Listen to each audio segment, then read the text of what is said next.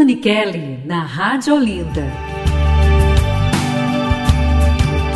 Estamos de volta aqui com o momento A Força da Oração, junto com o Padre Cosmo, que agora vai responder as suas perguntas no momento de aconselhamento. Perguntas sobre fé, sobre espiritualidade. A pergunta que você deseja fazer aqui para o Padre, você envia pelo nosso WhatsApp em áudio, em mensagem de texto. Pode também preservar, se você, se você prefere, a gente preserva a sua identidade, só solicitar, tá certo? E a gente vai apresentando aqui. E a gente começa com uma média de nova descoberta. Ele que enviou um áudio para a gente fazendo um elogio para esse momento aqui que a gente vivencia, a força da oração. E disse, Padre Cosmo, que tem aprendido muito com o Senhor. Vamos ouvir. Parabéns, Padre Cosmo, parabéns também à Rádio Olinda, que está aí dando uma catequese sobre dízimo e outras coisas mais que é dúvida de cada um dos nós, católico e não católico, né? Eu aprendo muito, essa hora eu gosto muito de estar participando. Obrigado, Padre Cosmo, um abraço, Rádio Olinda. Pois é, caros ouvintes, estamos na, no nosso programa A Força da Oração. Que Deus abençoe a todos os ouvintes nesta tarde abençoada por Deus. E nós ouvimos aí o nosso irmão Mamedes, Nova Descoberta, meu querido, um grande abraço, muito obrigado por participar conosco do nosso programa. Agradeço os elogios, eu sei que são sinceros, vem do fundo do seu coração, do íntimo da sua alma. E mande mais a todos os ouvintes, eu peço que envie áudios enviar assim partilhas de vida, né, de sofrimentos, pedindo orações. Para mim é uma alegria e um prazer imenso ouvir cada ouvinte, escutar, rezar por cada um em minhas orações a Deus. Eu tenho certeza que o céu está sempre atento às nossas orações e Deus está abençoando cada ouvinte, cada pessoa que está conectada conosco pela Rádio Olinda, Rádio da Família. Então, querido Mamedes, um grande abraço, muito obrigado a você. Eu espero ouvinte também o seu áudio, tá certo? Para que a gente possa, sim, dar continuidade nesse programa e receber sempre a bênção do céu. Um grande abraço, muito obrigado. Que maravilha, que alegria. Isso é muito importante também, a gente receber os testemunhos da eficácia desse momento na sua vida. Um momento de espiritualidade, em que você abre o seu coração e vivencia a sua fé junto aqui com a gente. Então pode enviar também, é o mesmo número, 3444 79 79. Vamos agora, padre, agora sim com a Rosinete de Arieiro, em Camaragibe, que mandou um áudio pra gente. E ela quer saber sobre um sonho que ela teve. Né? Um sonho que ela achou muito interessante, mas teve algumas dúvidas, quer saber o significado. Vamos ouvir. Boa tarde, eu me chamo Rosinete e moro aqui no Arieiro, no Arieiro, aqui em Camaragibe. Quero agradecer a todos vocês, né, pelas orações que vocês fazem por todos nós. Quero, quero pedir também, se fosse possível, o Padre Cosme, Cosmo, né? Me revelar um sonho que eu tive, por favor.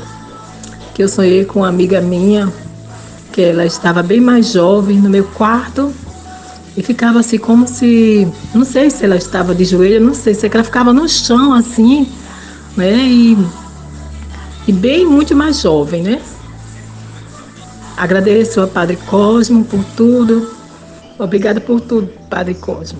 Muito obrigada, muito obrigada que o Senhor Jesus lhe abençoe e a toda a humanidade. Amém. Pois é, dona Rosinete de Arieiro, Camaragibe, um grande abraço para a senhora e para todos os ouvintes que estão nos acompanhando nesse momento.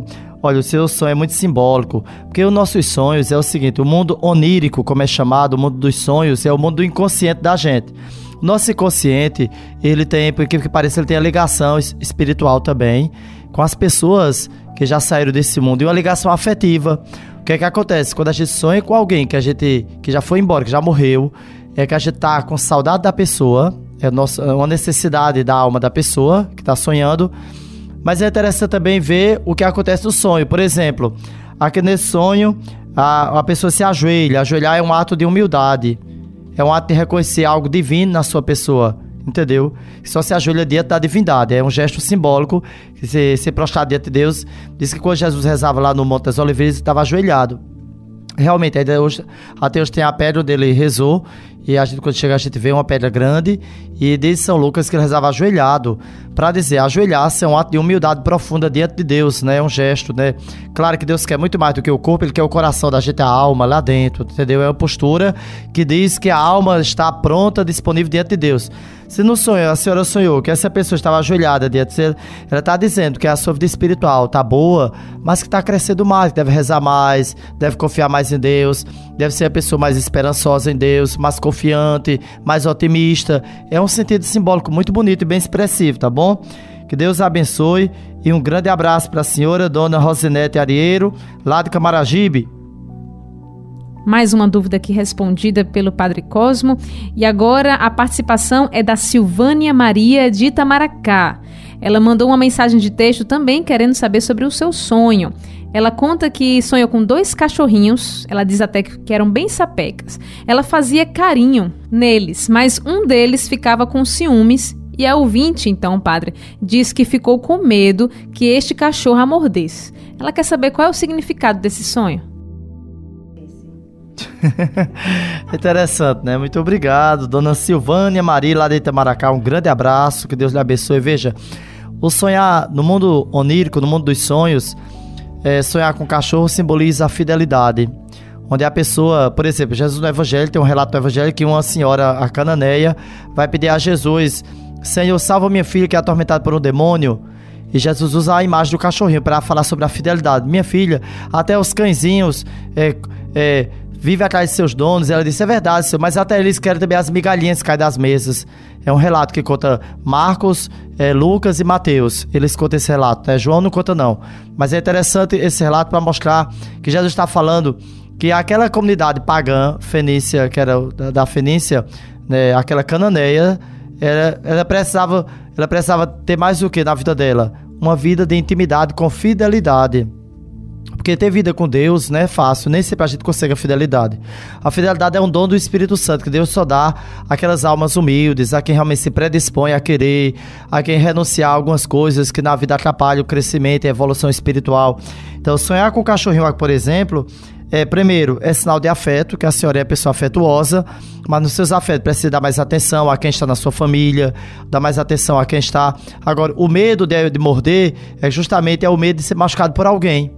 Interessante. Então é o sonho, a simbologia da fidelidade e da extensão da vivência dos afetos. Com mais tranquilidade, com mais serenidade. Porque às vezes a gente vivencia os afetos com tanto medo, assustado, né?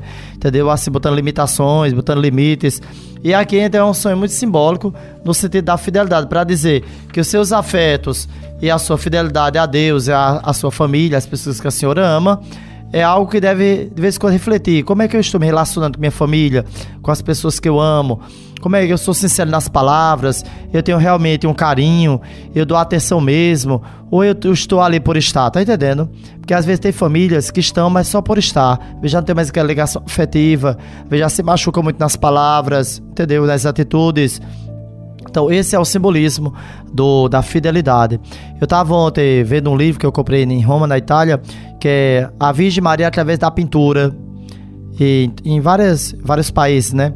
E tem um quadro lá que é bonito, onde no quadro a Santíssima Virgem tá é um quadro de 1518, um quadro de um pintor renascentista, não recordo agora o nome dele. Mas no quadro ele retrata justamente quando Jesus vai se despedir da Santíssima Virgem, que ele vai sair ele vai sair de Nazaré da Galileia e vai andar por toda a Palestina e pela Judéia. E ele vai se despedir, bem provável, da Santíssima Virgem. Não só desmaia, ela fica assim desmaiada, ela desmaia um pouco. E vem um cachorrinho. Aquele cachorrinho chega e dá atenção. Pra dizer que o cachorro, se eu ficar atento, o cachorrinho ele tem uma sensibilidade muito grande, o animalzinho. O animal, você tem uma ideia, ele escuta duas mil vezes mais do que a gente.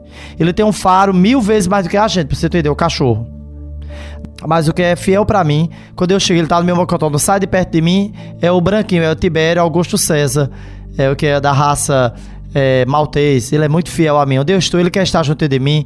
Quando eu vou dormir, ele quer dar, uma lambidinha em mim. Ele fica pertinho de mim, entendeu? Quando eu reclamo, ele fica assim, tristinho. Ele tem assim um. Então ele, então ele sabe, ele tem um sentimento, é interessante, né? Já o outro não, o Apollo, o outro cachorro, ele é da raça Yorkshire, ele é bandoleiro. Enquanto ele, ele consegue o que ele quer, ele sai. Ele é interesseiro, entendeu? Depois que ele consegue a comida ou um carinho que ele quer, ele, ele ou o brinquedinho que ele quer, ele vai embora e deixa você. Mas outro não, outro, se eu tiver ali 24 horas, ele fica no meu pé. Só sai quando eu saio. E quando eu saio, as pessoas da casa dizem que ele fica me esperando na porta. Quando eu chego do porteiro, ele já começa a latir.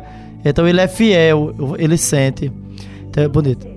O terceiro é Mimosa, é a cachorra que eu ganhei de que era de rua e estou cuidando dela. Ela é a guardiã do meu a guardete, digamos assim, do meu jardim. Ela é muito carinhosa. Quando eu chego, ela corre, pula para eu brincar com ela. É muito brincalhona já engordou uns, uns 7 quilos a 10, era muito magrinha, mas já deu tratamento, tá acompanhando com o veterinário e tudo, e ela tá um cachorro muito bonita agora. Ela é raciada, ela é vira-lata com pastor alemão, então ela é muito bonita. Então eu gosto muito dos animaizinhos, eu amo muito os animais, então eu, eu me identifico mais com o cachorro. Então é muito bom.